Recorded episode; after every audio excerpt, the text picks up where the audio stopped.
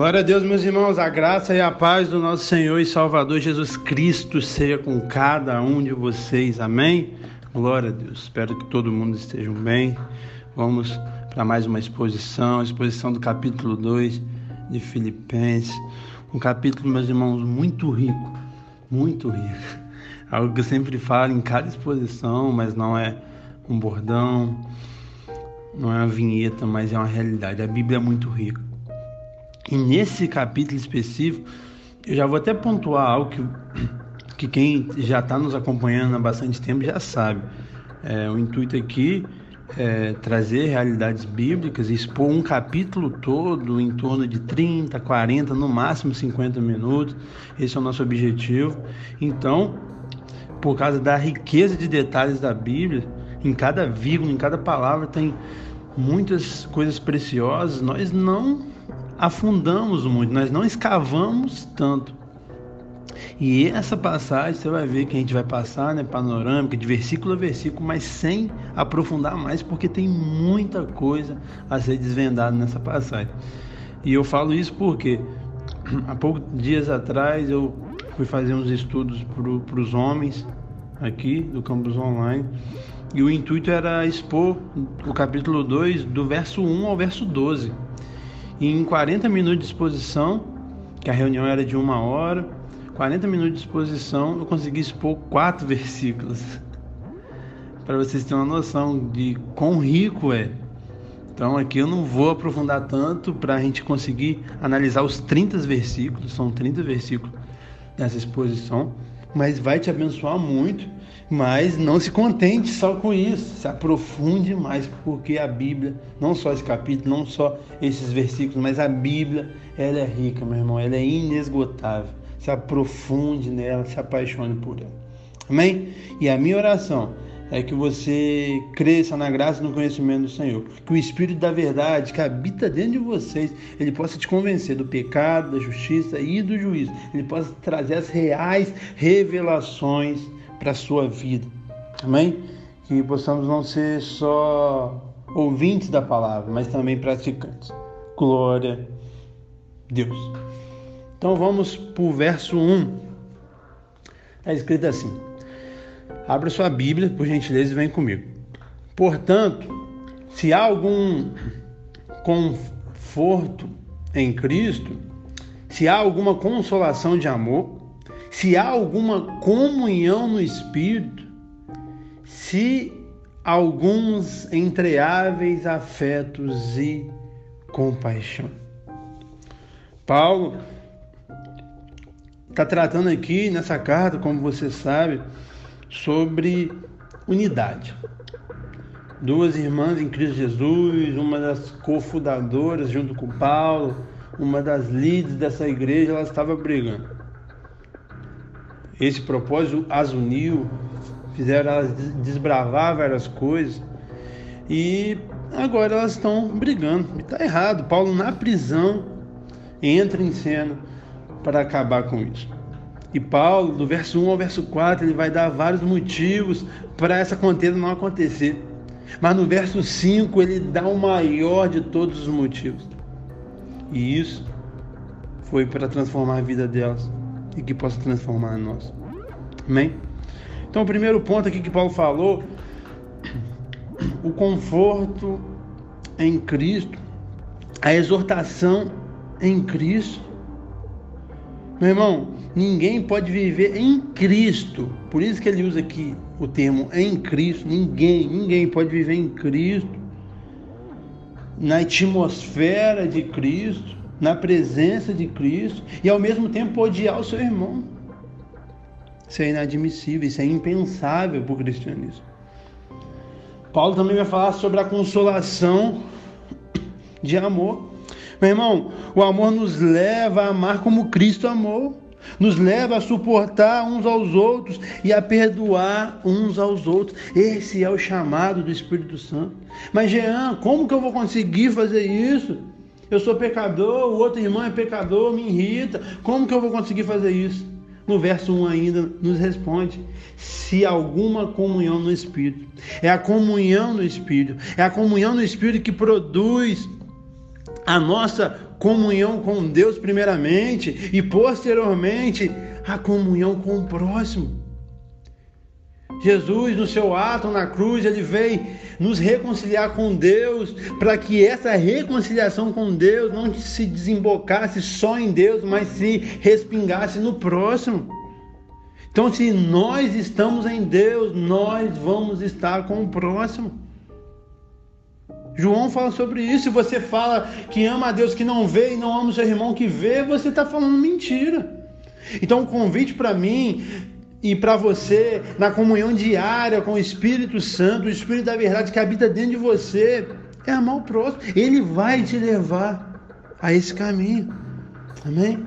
E no verso 1, para finalizar o verso 1, ele fala: entre aves, afetos e compaixão.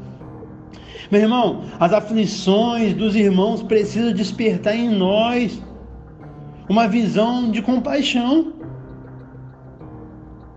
toda desarmonia na igreja, toda contenda na igreja é falta dos afetos que nós temos que ter. É a ausência de misericórdia, de empatia que devemos cultivar. Então, esse é o convite do apóstolo Paulo para mim e para você.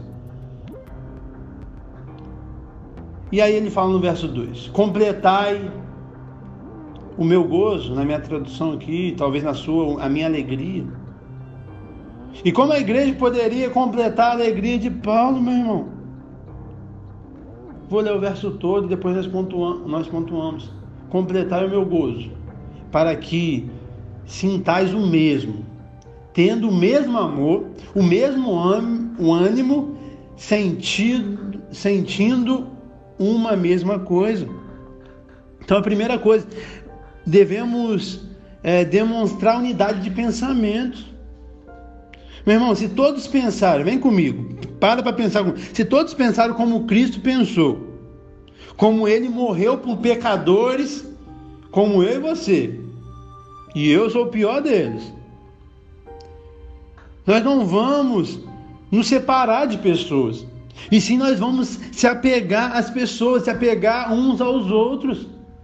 Meu irmão, os discípulos que Jesus chamou para ele são pessoas que eu, não, eu e você não queriam perto. Jesus chamou pessoas explosivas como Pedro, como João, Tiago. Jesus chamou um extrema direita que trabalhava para o governo, Mateus, um extrema esquerda, Zelote, para andar junto. Eu e você, nós não queremos unir, nós queremos separar e está tudo errado. Por que nós queremos separar? Porque nós só pensamos na gente, nós só pensamos no nosso umbigo, nós só pensamos nas nossas ideologias mundanas. Porque Cristo não veio segregar nada, Cristo veio unir. E esse tem que ser o nosso pensamento. Primeiro, unidade. Amém? Então temos que ter essa unidade no pensamento, unidade nos relacionamentos e uma unidade espiritual, meu irmão. Na igreja não há espaço, espaço para disputas pessoais, não há. Entenda de uma vez por todas que a igreja não é um campeonato de desempenhos pessoais. Pelo contrário, a igreja é um corpo onde cada membro, cada membro coopera um com o outro Visando o quê? A edificação de todos. Por isso que eu falo que o cristianismo não é sobre eu, o cristianismo não é sobre você, o cristianismo é sobre nós. Por isso que é muito errôneo você falar que você é a igreja. Você não é a igreja. Nós somos a igreja. Nós. O Pai é nosso, o pão é nosso. Tudo é para nós.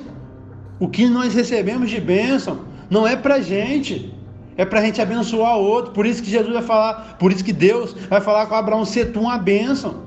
Deus, meu irmão, ele não quer te dar uma bênção, não. Tira isso da sua cabeça. Ele não quer te, dar uma bênção. Ele quer te fazer uma bênção. Para a partir do momento que você se tornar uma bênção, você vai abençoar todas as pessoas em sua volta. E é esse o convite do cristianismo. Entenda isso. Então nós devemos também demonstrar unidade de sentimento. Não só de pensamento, não só de relacionamento, não só espiritual, mas também de sentimento. Como eu falei, nós não somos competidores, mas cooperadores. Nós não somos rivais, mas parceiros. Entenda isso de uma vez por todas. Verso 3 e 4. Quero ler o 3 primeiro. Está escrito assim: Nada façai por contendas ou por vanglória, mas por humildade. Cada um considera os outros superiores a si mesmo. Meu Deus, esse versículo aqui já quebra o nosso orgulho, a nossa altivez, o nosso pensamento egocêntrico de pensar só na gente, só na nossa família. Aqui quebra, aqui não tem margem para isso. Porque a humildade, meu irmão, é uma virtude que promove a, a unidade. A humildade ela deve ser a marca do cristão, pois o nosso Deus, Jesus, ele foi manso e humilde de coração. Humildade, meu irmão, é olhar para os outros com honra.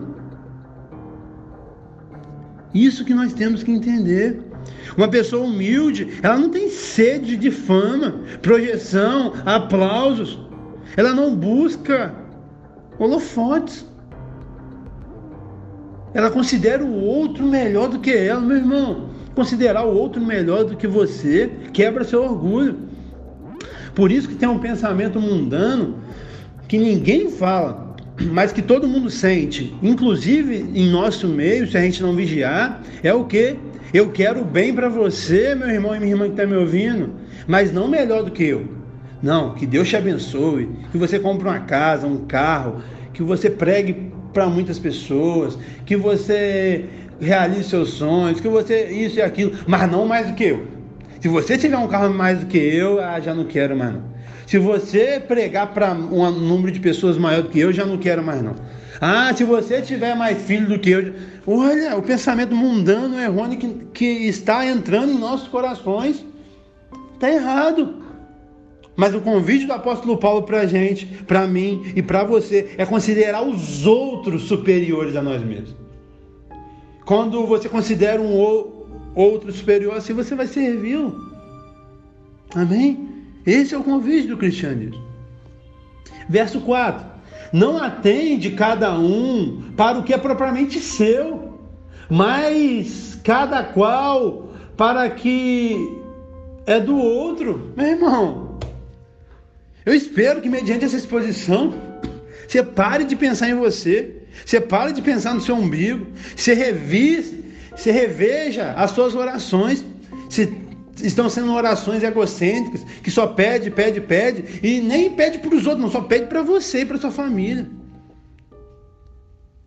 Nós queremos o que a gente mais recebe, ou de alguém solteiro, ou alguém que tem um filho solteiro.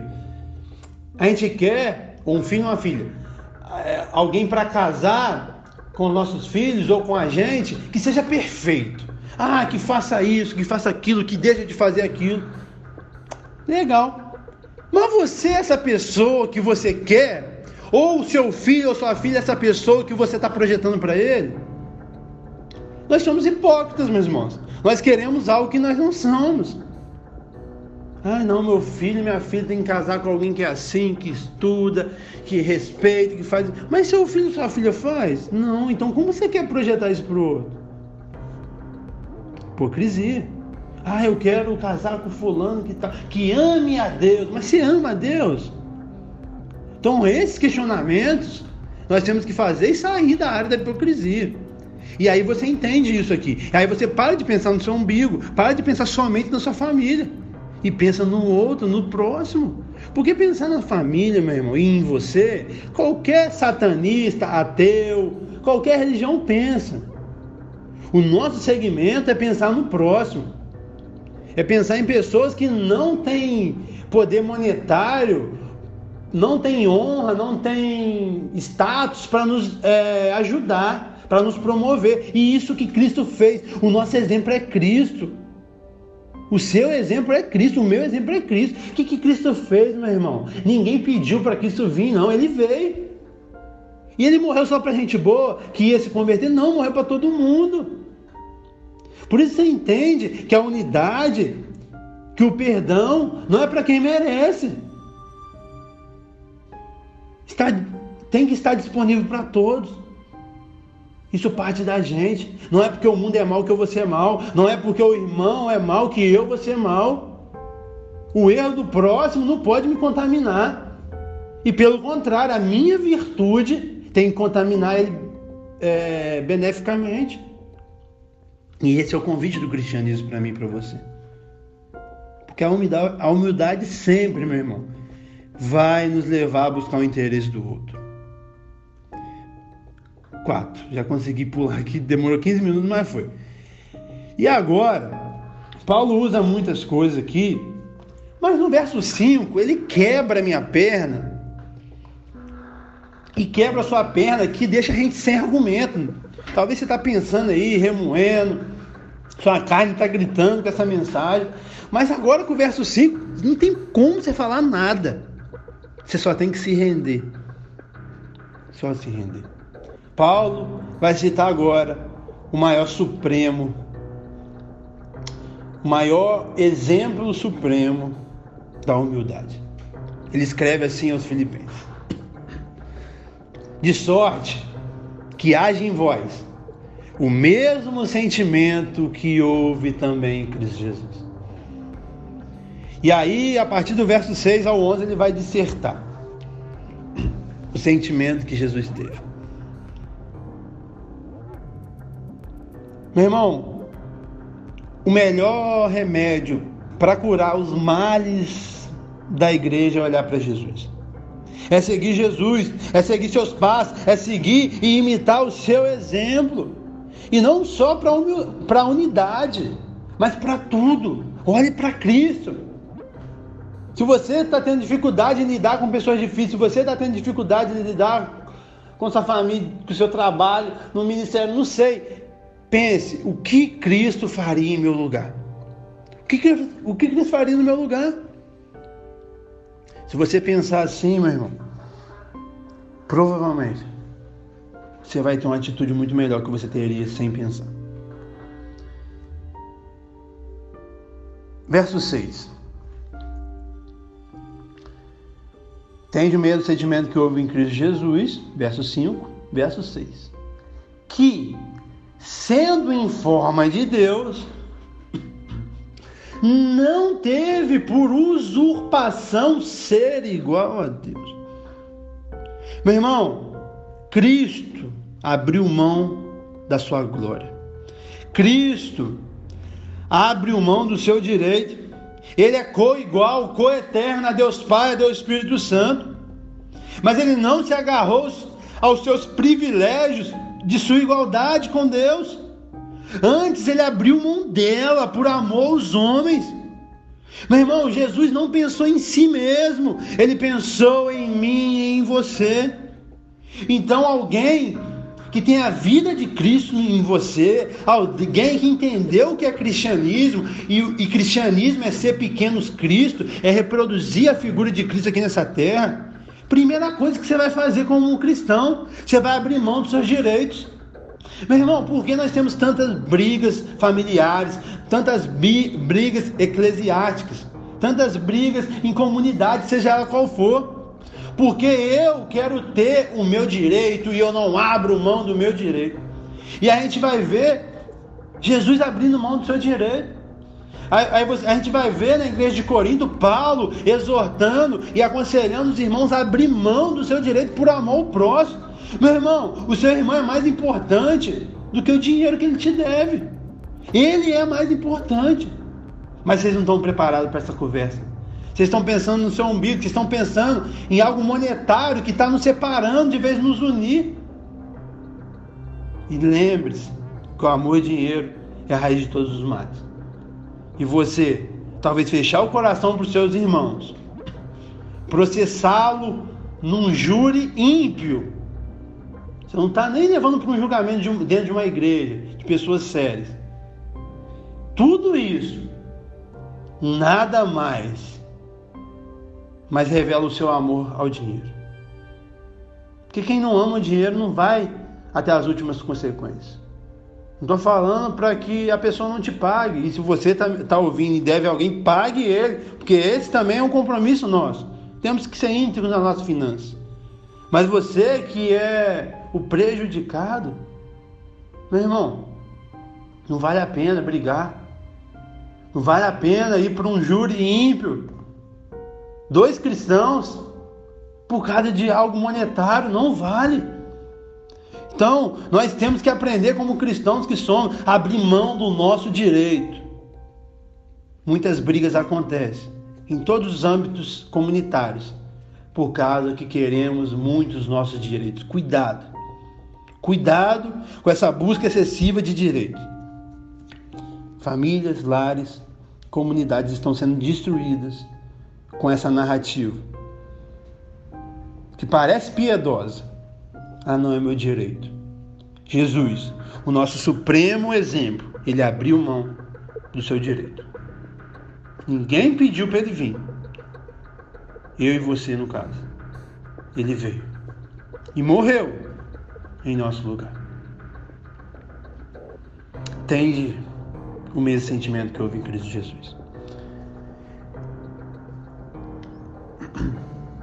Verso 7. Mas esvaziou a si mesmo. Meu irmão, ele renunciou tudo. Ele se esvaziou. Eu postei um, um, trecho de uma pregação no meu Instagram, depois você vê lá. Onde eu analiso é, friamente, cientificamente, o que Jesus fez, o esvaziamento, o esvaziamento dele. Ele é maior do que tudo, do que todos. Ele é maior do que a sua cidade, do que o seu estado, do que o nosso país, do que o nosso continente, do que o nosso planeta, do que as galáxias.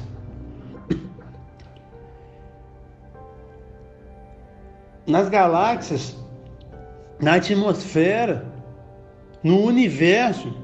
Se você de um universo de uma ponta até outra, não tem como medir, o cientista não chega uma conta exata, mas ele sabe que é superior a 92 bilhões de anos luz. E Deus, ele é maior do que tudo, ele é maior do que todo, tudo está na palma de suas mãos. E ele abriu mão dessa imensidão toda e veio e se humilhou e assumiu a forma de servo, como nós vamos ler. Meu irmão, se um Deus tão grande como o nosso, ele se humilhou, ele se esvaziou, ele abriu mão dos seus direitos. Quem sou eu e quem é você para não abrir mão do nosso direito? Para não diminuir o nosso ego, não diminuir a nossa carnalidade e servir pessoas e ajudar pessoas e perdoar pessoas e viver em unidade com pessoas. Vamos sair do raso, meus irmãos. Vamos entender o que Cristo fez e o convite que ele faz para eu e você fazer. Ainda no verso 7 fala que ele tomou a forma de servo e fez semelhante aos homens. Meu irmão, ele serviu. O rei dos reis, ele não nasceu num berço de ouro, nem numa família rica. Ao contrário, ele nasceu num berço pobre numa manjedoura, numa família pobre, numa cidade pobre. Irmão, ele nasceu numa manjedoura, ele cresceu numa carpintaria e ele morreu numa cruz. Ele não veio ao mundo para ser servido, mas ele veio para servir. E você também não veio para ser servido, não, meu irmão. Você veio para servir. Porque você é imagem e semelhança desse Deus. Porque você é um pequeno Deus, um cristão, um pequeno Cristo. Porque você entendeu que o maior é quem serve. Então vamos sair desse lugar horrível, demoníaco, de pensar na gente. Quem quer satisfazer as nossas, as nossas vontades, quem quer nos dar riqueza, quem quer nos dar glória, é Satanás. Leia Mateus 4. Olha o que ele ofereceu para Jesus. Satanás que quer te proporcionar conforto, meu irmão. Jesus não quer te proporcionar conforto, não. Jesus quer tirar você do comodismo e te levar a um lugar de servo. Porque se ele, sendo Deus, serviu, por que eu e você que somos servos dele, nós não vamos servir. Porque eu e você, se ele sofreu, por que eu e você nós não vamos sofrer? De onde essas pessoas estão tirando essa teologia que está sendo, tá sendo disseminada em nossas igrejas? E a gente está acreditando e está vivendo. Meu irmão, lê o livro de Jó. Lê a história de Paulo. Como que você tem audácia de querer largar Cristo, largar a igreja por causa dos seus sofrimentos? Não, meu irmão. Vamos juntos, juntos somos mais fortes. E, a, e o nosso regozijo, o nosso é, descanso verdadeiro, ele não é aqui nessa terra, não, ele é na eternidade, é na Nova Jerusalém. Porque você pode passar 100 anos sofrendo, meu irmão. 100 anos. Mas você vai passar uma eternidade toda sem dor, sem morte, sem choro. E essa tem que ser a nossa motivação. Essa que tem que ser algo que a gente vai se apegar e viver em cima disso com a convicção inabalável. Tenho que avançar. Verso 8. Achando na forma de homem, humilhou-se, sendo obediente até a morte ou morte de cruz. Meu irmão, ele se sacrificou. Hoje, muitas pessoas estão estão prontas a servir os outros. Sim, está pronto para servir os outros. Mas, entretanto, todavia, porém, se isso não te custar nada, mas, meu irmão, o convite do serviço no cristianismo, existe um preço a se pagar. E quando as pessoas entendem isso, o interesse perde. Meu irmão, Jesus serviu sacrificialmente. A cruz de Cristo é a maior expressão do amor de Deus por nós. E a mais intensa expressão da ira de Deus sobre o pecado. E o convite do Senhor a gente servir sacrificialmente. O que, que você se sacrifica para servir? A gente não consegue estar tá num culto, seja online ou presencial. A gente não prioriza, a gente tem tanta coisa para fazer. A gente não consegue participar de um GC, a gente não consegue participar de uma reunião, a gente não consegue fazer uma visita, a gente não consegue fazer uma chamada de vídeo para ajudar os irmãos. Meu irmão, você vai ter que sacrificar seu tempo, você vai ter que sacrificar seu dinheiro para o próximo. Os seus dons, sabia que não são para vocês? Os seus dons são para o próximo. E se Deus te deu esse dom, é para você fluir nele. O dom que Deus me deu de cuidar de pessoas não serve para mim. Cuidar de mim mesmo, não, tem que cuidar do próximo. O dom que Deus me deu de ensinar as escrituras não é só para eu estudar e ficar com a cabeça grandona assim, quase explodindo, e não passar para ninguém, não, meu irmão. É para abençoar vocês. Mas o dom de vocês também é para abençoar outras pessoas. E esse ciclo lindo tem que acontecer. Pare de pensar em você, pare de pensar no seu próprio umbigo. Vamos crescer, vamos ser como Cristo. Verso 9. Por isso, também Deus o exaltou sobremaneira e lhe deu um nome que é sobre todo nome. A exaltação de Cristo é uma obra de Deus.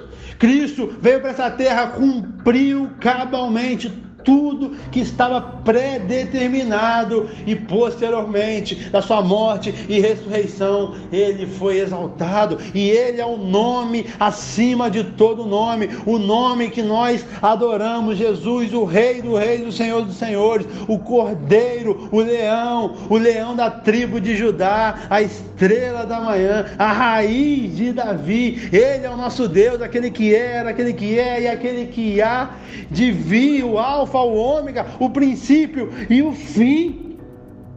Ele é tudo, em todos, o Emanuel. O maravilhoso conselheiro, Deus forte, o príncipe da paz, o Pai da eternidade. Ele cumpriu a sua obra e foi exaltado. Aleluia. Glória a Deus. Verso 10 e verso 11 para que o nome de Jesus se dobre todos os joelhos, no céu, na terra, debaixo da terra, e toda língua confesse que Jesus Cristo é o Senhor, para a glória de Deus Pai. Ele é o Senhor e não há outro, não há outro como Ele, não há outro caminho para Deus. Jesus é o único caminho, a única verdade, a única vida. Ninguém, em hipótese nenhuma, pode ir ao Pai senão por Ele. Ele é o amado de Deus Pai. Ele é lindo, ele é maravilhoso, esplêndido. Esse é o nosso Deus, meus irmãos. Glória a Deus. Verso 12, Paulo vai né, não sair desse assunto, mas vai falar um pouco é, dentro desse assunto, mas sobre a salvação. Essa dádiva que Deus nos dá e essa dádiva que Deus nos dá, que é a salvação, é, ela é um convite para ser desenvolvida, não estagnada. Verso 2: De sorte, meus amados, assim como sempre obedecestes, não só na minha presença, mas muito mais agora na minha ausência. Assim também operai a vossa salvação com temor e tremor. Paulo já fala assim, gente, vamos obedecer não só na minha presença, mas também na minha ausência. E esse é o princípio que, que algo que eu trabalhei com alguns liderados, acho que a semana passada, sobre isso.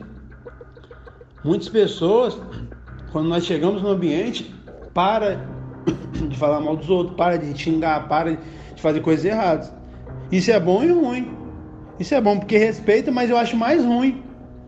Porque só respeita quando você está e tem um Deus que ele está em todos os lugares e no coração de quem se rendeu a ele, que a pessoa não se respeita, mas respeita o Jean. Tá doido? Quem que é Jean para você respeitar? Tem que respeitar Deus, que ele está geograficamente em todos os lugares, que habita dentro de você. E você não respeita e quer respeitar o homem? Não, tá errado.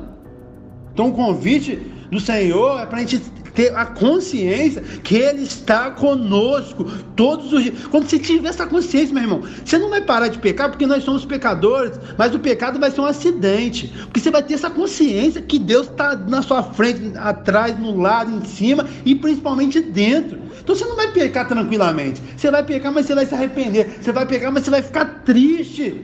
Não tem como um cristão que nasceu de novo pecar feliz. Não tem lógica, é inconcebível. Irmão, tem essa consciência. O chamado cristianismo não é misticismo, não é êxtase, não é possessão, não. É renovação da mente. Nossa fé é racional, nosso culto é racional. As pessoas que estão transformando o nosso, o, o nosso segmento em algo de êxtase, algo de possessão. O Espírito Santo não é demônio para possuir ninguém, não, meu irmão.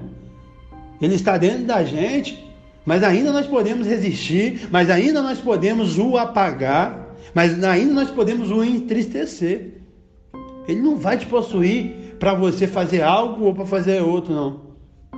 Tudo isso que nós vemos é emoção, que não gera transformação, infelizmente.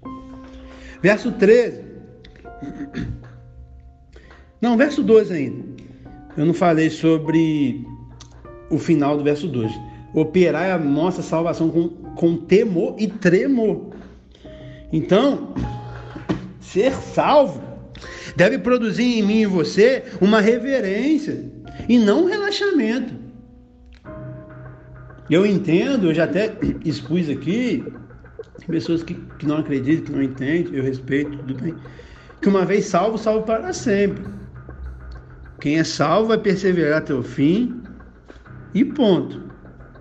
E aí pessoas acham que, ah, gente, você falar isso, a Bíblia está escrito isso várias vezes, mas se você falar isso, as pessoas vão largar Cristo. Meu irmão, se alguém largar Cristo por causa disso, a pessoa nunca foi de Cristo.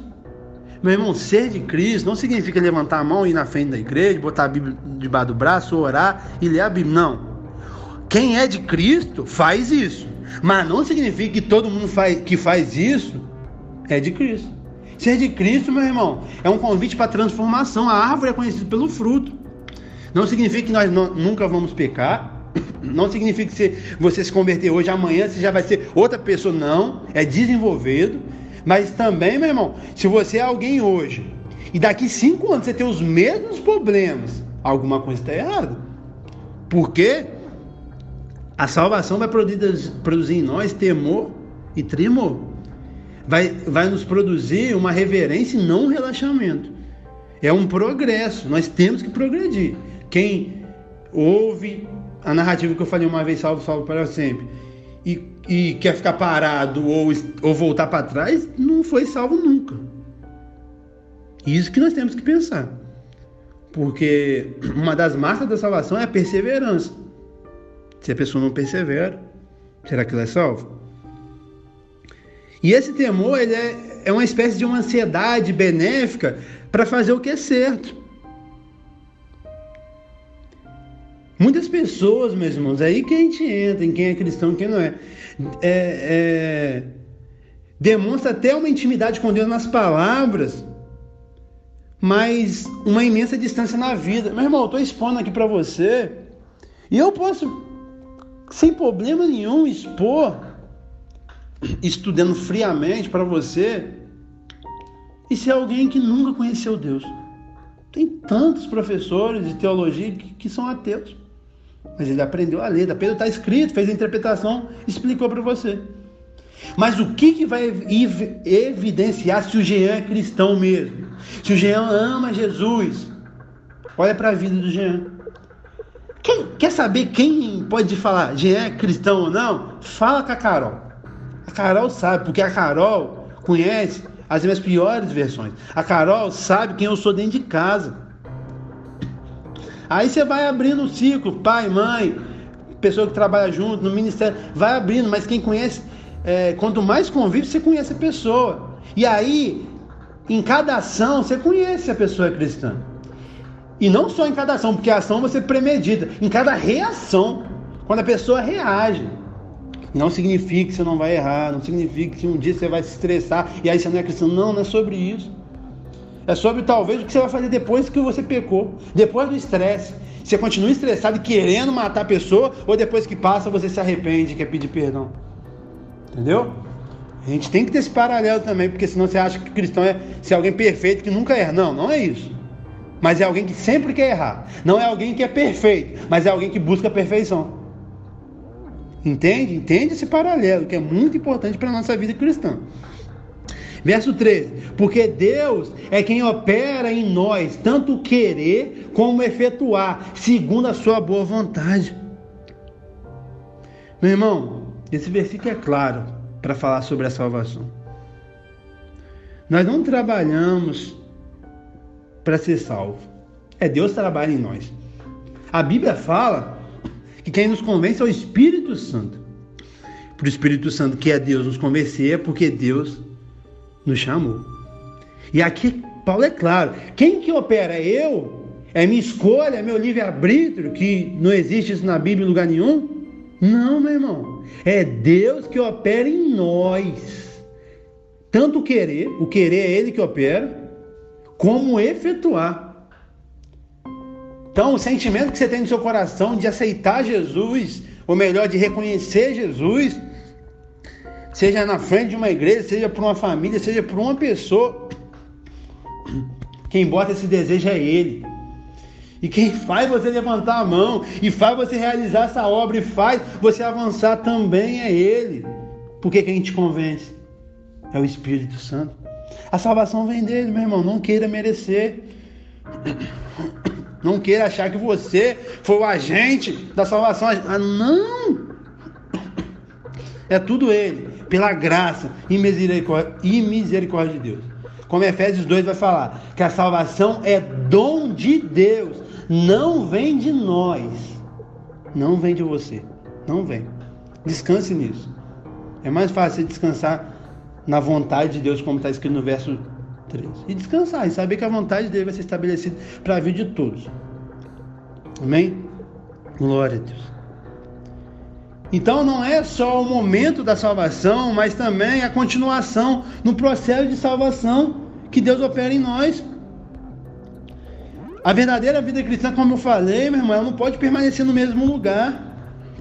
Ela deve estar em constante progresso. Meu irmão, talvez hoje você não é alguém que você quer ser, sei lá, em oração, em palavra, em reação, em, em santificação. em conhecimento, em amor ao marido, em amor ao filho, em honestidade, não sei, talvez você não é. E talvez amanhã você não vai ser ainda, mas amanhã você vai ser melhor do que hoje. Esse que é o convite do cristianismo, a gente melhorar gradativamente, progressivamente, mas melhorar, não estagnar jamais, e sim bus buscar esse aperfeiçoamento. E quem opera em nós é o próprio Deus. Aleluia. Glória a Deus. E aí no verso 14, olha que Paulo fala. Fazei todas as coisas sem murmurações nem contendas. A salvação, meu irmão, é demonstrada. E aqui nós vamos ver do verso 14 ao verso 16 como nós demonstramos a nossa salvação, qual é o fruto do que somos salvos ou não. Primeiro aqui no verso 14. A salvação ela é demonstrada por intermédio de relacionamentos transformados. Amém? Você não pode se converter e continuar o mesmo filho rebelde, o mesmo marido horrível, o mesmo companheiro de trabalho, seja um, um, um liderado ou um líder, carrasco, não, você tem que mudar. E esse é o chamado cristianismo. E não murmure, meu irmão. Não crie contenda, que isso não vem de Deus. Verso 15.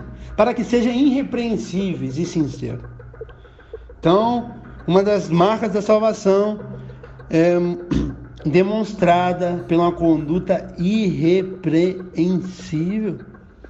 Meu irmão, nós devemos se, se tornar irrepreensível. Repreensível vem do termo de um lutador que ele não é pego, ele se desvia. E é isso, você desviar da aparência do mal, desviar de condutas errôneas. Esse que é o convite para nossa é, para eu e você ser irrepreensível. Nós devemos refletir o caráter do Pai, a ponto de viver de, de maneira tal que ninguém possa apontar ou nos acusar. Nós vamos ser cristãos de verdade, cristãos genuínos. Nós devemos ser, devemos ser sinceros, meu irmão. Nosso coração tem que ser um coração sincero para Deus e para o próximo. Se você errou, se arrepende e reconhece. Se você está mal, reconheça sua vulnerabilidade. Amém? Chamado cristianismo não é para uma fachada de perfeição, não, meu irmão. É para uma busca de perfeição mas reconhecendo nossos erros e, e partindo dali. Amém? Verso 15 ainda: Filhos de Deus, inculpável, no meio de uma geração corrompida e perversa, entre o qual resplandeceis como os astros do mundo. Então a salvação também é demonstrada por intermédio de um testemunho notável. Nós somos convidados a brilhar como os astros celestes no mundo tenebroso. Onde abundou o pecado, superabundou a graça. Eu e você, nós somos luz dessa terra. A luz ilumina a escuridão. Meu irmão, não existe escuridão cientificamente. Sabia? Existe ausência de luz. E se tem algo no escuro, na sociedade, na família, no trabalho, nos relacionamentos, é porque a luz que está em nós, por algum motivo, não está brilhando. Nós somos chamados para ser sal, o sal tempera. O sal e a luz, quando entram em contato com as coisas, ele muda o diagnóstico daquilo. A luz, quando chega no ambiente, muda. O sal, quando está em contato com o alimento, ele muda o sabor. E nós fomos chamados para isso para mudar perspectivas, mudar destinos, mudar, talvez, confusões, brigas, contendas. E a geração corrompida vamos ver isso. Nós vamos ser pacificadores, como Jesus falou no Sermão do Monte. Verso 16: Retendo a, a palavra da vida, para que o dia de Cristo possa gloriar de não ter corrido em vão. Então, Paulo fala sobre ele, um pai espiritual. Paulo não quer que ninguém se perca. Paulo não quer que ninguém pare. Paulo não quer que ninguém não prossiga. E eu também não quero, meu irmão. Cada um que está me ouvindo, independente se alguém diretamente cuidado por mim ou não. Eu não quero que você pare. Eu não quero que você estagne. Eu não quero que você deixe de crescer. Avance para o alvo que é Cristo, no nome de Jesus. E essa salvação é demonstrada por meio de uma fidelidade inegociável. Nós devemos, meus irmãos, perseverar na palavra. Enquanto há tempo, nós não devemos parar. Retendo a palavra da vida. Se você está aqui 44 minutos, é porque você ama o Senhor e você ama a palavra. E ninguém ia ficar ouvindo 44 minutos de uma exposição se não ama a palavra. E esse amor à palavra, esse reter a palavra, que vai te manter firme. E esse é o convite. Verso 17, o apóstolo Paulo vai falar assim: E ainda que seja oferecido por libação sobre o sacrifício, serviço, servido da vossa fé, folgo e me regozijo com todos. Paulo está pronto para morrer por causa do evangelho. Libação era um sacrifício para Deus, para outras divindades, que derramava alguma bebida, vinho e também sangue da do sacrifício do, do bode, do, do, animal. Então Paulo usa esse termo aqui, bem conhecido para a época, e ele, e ele fala: ele posso ser oferecido por sacrifício, a serviço da vossa fé. E aí, porque Paulo, por que, que Paulo vai? Porque entendeu, meu irmão. Ele, quando ele teve encontro com Jesus em Atos 9, ele entendeu, a vida dele foi transformada. E o que ele falou no começo, de ter o mesmo sentimento de Jesus, um sentimento de sacrifício, um sentimento de colocar o outro na frente do eu, ele está aplicando no verso 17. Porque não adianta eu falar e não aplicar. Eu, eu, Jean. Eu ensinar tudo aqui para vocês, exortar vocês e não viver nada, não adianta nada. Talvez vocês vão ser edificados, vocês vão ser transformados, vocês vão ser abençoados, mas talvez eu não, se eu só falar e não praticar. O convite é para mim praticar. Então Paulo exortou e Paulo está praticando no verso 17. Amém? Ele era um, pronto, ele, ele era um homem pronto para morrer por causa do Evangelho. Era um homem pronto a, a, se sacrificar em favor dos outros. Não é dele, não, dele ficar rico. Não, é dos outros. Ele sempre se sacrificou, meu irmão. Toda a trajetória de Paulo, a trajetória desse homem é linda. Verso do, é, 18. E vós também regozijai-vos e alegrai-vos comigo por, por isto mesmo. Paulo ele daria a vida para os outros com a grande alegria. Meu irmão, Paulo está prestes ao, ao martírio, prestes a ser morto. E mesmo assim, ele demonstra uma grande alegria. Isso quer ser cristão. Será que se tivesse morto com a doença? Porque aqui nós não somos mortos por causa da polícia, por causa do cristianismo. Mas se tivesse morto por causa de uma doença, o que, que você ia fazer? Você ia ficar murmurando, chorando? Ah, Deus vai me levar desse mundo. Você ia produzir, ia escrever, ia fazer vídeo, ia orar para as pessoas. Meu irmão, a minha análise da nossa geração é que a gente ama muito essa terra aqui, cara. A gente quer muito essa terra, a gente quer fazer tudo. Parece que não existe a Nova Jerusalém. Parece que a Nova Jerusalém é um conto de fadas. Não existe. Porque a gente ama tanto, a gente tem tanto medo de morrer, que não parece que a gente tem uma esperança em Cristo Jesus, da nossa ressurreição, com o corpo glorificado, num lugar onde não vai ter morte, nem dor, nem choro. Não parece, meus irmãos. Cuidado com esse apego excessivo a esse mundo. Muitos homens de Deus morreram cedo. Estevão, adolescente. João Batista com 30 anos. Os discípulos. Não todos, mas alguns. Novo. Mais velho foi João. Meu irmão, nem todos nós vamos viver eternamente nessa vida aqui. Na verdade, ninguém vai viver. Mas alguns vão viver 20. Alguns vão viver 30. Alguns vão viver 40, 50. Meu irmão, não importa. O importa é, enquanto a gente viver, a gente viver para a glória de Deus. Paulo está preso e está resolvendo um problema de, de picuinha. Que vergonha para a igreja. Mas glória a Deus, porque serviu para nos abençoar com essa carta linda. Então tem pessoas à beira da morte com um câncer terminal que estão sendo mais abençoadores do que eu e você com saúde. E nós estamos reclamando da vida.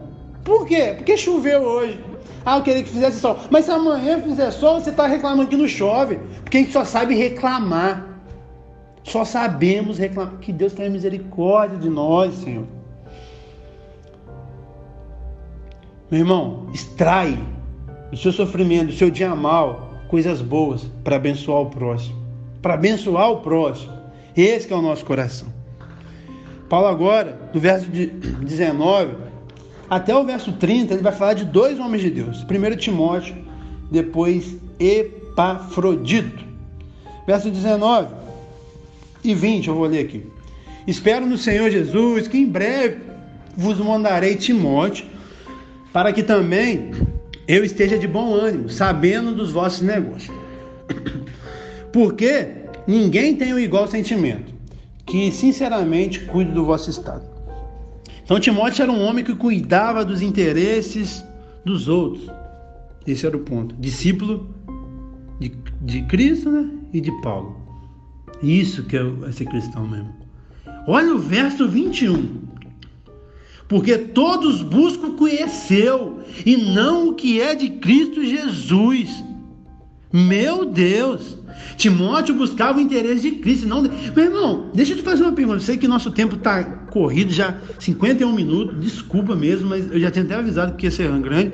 Mas o que você tem buscado? É o interesse seu ou o interesse de Cristo, do reino, da igreja? Cuidado, que o chamado do cristianismo não é buscar os seus interesses. Você já tinha que ter morrido há muito tempo. Porque quando Cristo nos chama, é para nós negar a nós mesmos. Então a gente nega tudo, interesse, sonho, vontade, vai negando. E tomar a cruz. Cruz é o quê? Instrumento de morte. Então se você está buscando o que é seu, você não entendeu nada. Eu espero que a partir desse áudio você comece a entender. Não é sobre você, é sobre o próximo. E por que sobre o próximo? Porque é o interesse de Cristo. Amém? Glória a Deus. Queria aprofundar mais, mas já está muito, muito grande. Me desculpa. Verso 22. Mas bem sabeis qual é a sua experiência e serviu comigo no Evangelho como filho. Então, Timóteo, ele cuidava dos interesses dos outros, cuidava do interesse de Cristo, ele tinha um caráter aprovado. E nós precisamos, meu irmão, de homens e mulheres íntegros, provados, aprovados, que sirvam de modelo para o rebanho. Esse negócio de, ó, gente, não olha para mim, não olha para Cristo. Não. Cristo é o melhor modelo. Cristo é o caminho. Cristo é a nossa esperança. Mas nós devemos ser íntegros e repreensíveis e modelos para os fiéis. E ser modelo não significa perfeição, repito, mas significa uma busca da perfeição. Paulo falou duas ou três vezes: sejam meus imitadores, sejam meus imitadores. Imita eu. Tá, tá, me vendo? Tá difícil de ver Jesus? Porque você não consegue ver ele visualmente? Você não consegue pegar nele? Pega em mim, olha para mim e me imite. Nós precisamos de homens e mulheres. Mas nós não. Nós queremos ser omissos à nossa responsabilidade. Queremos falar, não, não, não me imita não. Não me imita não, por favor. Não, meu irmão. O chamado do cristianismo é para a gente ser modelo. Amém? E agora, Vamos ver o verso 23 e 24. De sorte que espero enviar-vos que tenha provido os vossos negócios. Mas confio no Senhor, que também eu mesmo em breve irei ter convosco. Paulo tinha um sentimento de ir com eles. Verso 25. Contudo, ou melhor, julguei contudo necessário mandar Epafrodito, meu irmão e companheiro, e companheiro nos combates, e nosso enviado para combater as minhas necessidades. Então, Epafrodito era um homem pronto para servir, mesmo correndo risco de vida. Já nos ensina, mais uma vez, seguindo o exemplo de Cristo, de Paulo e de Timóteo. E esse que tem que ser a gente. Só falou de, de servir, meu irmão. Além de tudo que falou nesse desse capítulo lindo, é servir, é o outro, não é você. Se não aprender isso, não sei o que vai acontecer com você, não sei quando você vai aprender. Verso 26, verso 26. porquanto tinha muita saudade de todos vós, estava muito angustiados que tivesses ouvido o que eles tivesse estivera doentes. Então, ele não tinha imunidades especiais, não, meus irmãos. Mesmo ele fazendo a obra, ele caiu doente, sabia? Você aí acha que, que porque você está doente, que Cristo não está com você, não tem nada a ver, não tem respaldo bíblico nenhuma vez. Cuidado com esse triunfalismo pregado nas igrejas. Paulo teve um espinho na carne que Deus não tirou ele. Orou três vezes. Para o judeu orar três vezes, meu irmão, é aquela oração forte mesmo. Jesus orou três vezes para afastar o cálice dele. E Deus não afastou. Nem todas as orações Deus vai nos, nos atender. Nem todas as doenças em nossa vida, doença mesmo, Deus vai nos curar. Porque essa doença tem um propósito. Tá bom? Não estou falando para você não orar. Não estou falando para você não tratar. Eu não estou falando disso. Mas eu estou falando para que, se acontecer essa doença, você não culpar Deus ou achar que Deus não está com você. Deus está conosco até a consumação do céu. Você é doente ou não? Tá bom? Entenda isso de uma vez por todas. Então ele caiu enfermo e possivelmente vítima de uma febre romana, que às vezes ela varria o Império Romano. Era tipo uma epidemia. Viu como você não é a pior pessoa do mundo? Eu acho que eu já trouxe isso, mas eu já citei algum lugar. Quando você estuda a história, não só da igreja, mas do mundo, você entende que a nossa geração não é a geração mais afetada, não, tá, meu irmão? Essa pandemia que estamos passando, difícil, morreu muita gente, a gente teve que se readaptar, ficar muito em casa e tal, e tal, e tal. Mas, é... teve dias muito piores, muito piores mesmo. Em 1900 teve uma gripe espanhola que assolou a Europa. E aí passou 14 anos, teve uma primeira guerra mundial. E aí passou, acho que mais uns 20 anos, teve a segunda guerra mundial. Então você não é a pior geração, tá bom? Calma, respira. Esse tempo que a gente está passando é difícil mesmo. Mas a gente não é a pior geração, não. Confia, vai dar tudo certo no final. Verso 27. E de fato, esteve doente e quase à morte. Mas Deus se apiedou dele e não somente dele, mas também de mim, para que não tivesse tristeza sobre tristeza. Glória a Deus. Então ele foi curado pela intervenção divina, viu? Deus cura. Nosso Deus, ele é acima da doença. Mas nós temos que descansar, que saber que tem um tempo certo, que talvez nós temos que fazer um tratamento. Quem deu as inteligências para os médicos foi Deus. Toda boa dádiva vem dos pais das luzes atendimento é, é, para fazer remédio é Deus, tudo é Deus, tá bom? Pode se tratar. E talvez ele vai te curar milagrosamente. E tudo bem. Verso 28. Por isso enviei mais depressa, para que, tendo vista outra vez, vos regozijava. Eu tenho menos tristeza. Recebi, pois, no Senhor com todo gozo e tende em honra. Então, ele era um homem que merecia ser honrado pela igreja. E Paulo aqui nos encoraja, meu irmão, a honrar aqueles que arriscam a própria vida por amor de Cristo e pelo cuidado dos outros, que vão em lugar onde a gente não quer ir ou pode ir. Honrar quem se fadiga na palavra do Senhor, por isso que ele fala que o obreiro é digno do seu salário. Ele vai falar que o obreiro é digno de é, é, melhores honorários. Então, tipo assim, não é algo é, parcial, algo ah, aqui isso sala, não, algo além, quem se afadiga na palavra. Esse que é o convite do Paulo. Amém? É honrar e ser honrado. Muitos missionários que estão em tantos lugares que a gente não pode ir, e a gente não pode nem orar, a gente não pode nem enviar uma oferta, tem alguma coisa errada. E verso 30 para a gente finalizar. Porque pela obra de Cristo chegou até bem próximo da morte não fazendo caso da vida, para suprir para comigo a falta do vosso serviço. Então ele se dispôs, meus irmãos, de dar vida pela obra de Cristo. Esse que tem que ser o nosso coração. O cristianismo não mudou. Nós paramos de ser perseguidos e ser mortos, mas nós devemos ainda dar vida. Nós devemos ainda deixar o nosso ego de lado. e amar Cristo. Desculpe esse áudio ser muito grande, mas que possa te abençoar, que possa mudar a sua vida, mudar mesmo. Que você possa compartilhar para mais pessoas ser impactada. Amém? Vamos ter unidade, vamos ter o sentimento de Cristo, vamos servir e vamos aplicar tudo que a gente estudou aqui, que foi tanta coisa. Nem me lembro exatamente. Deus abençoe. Tchau, tchau.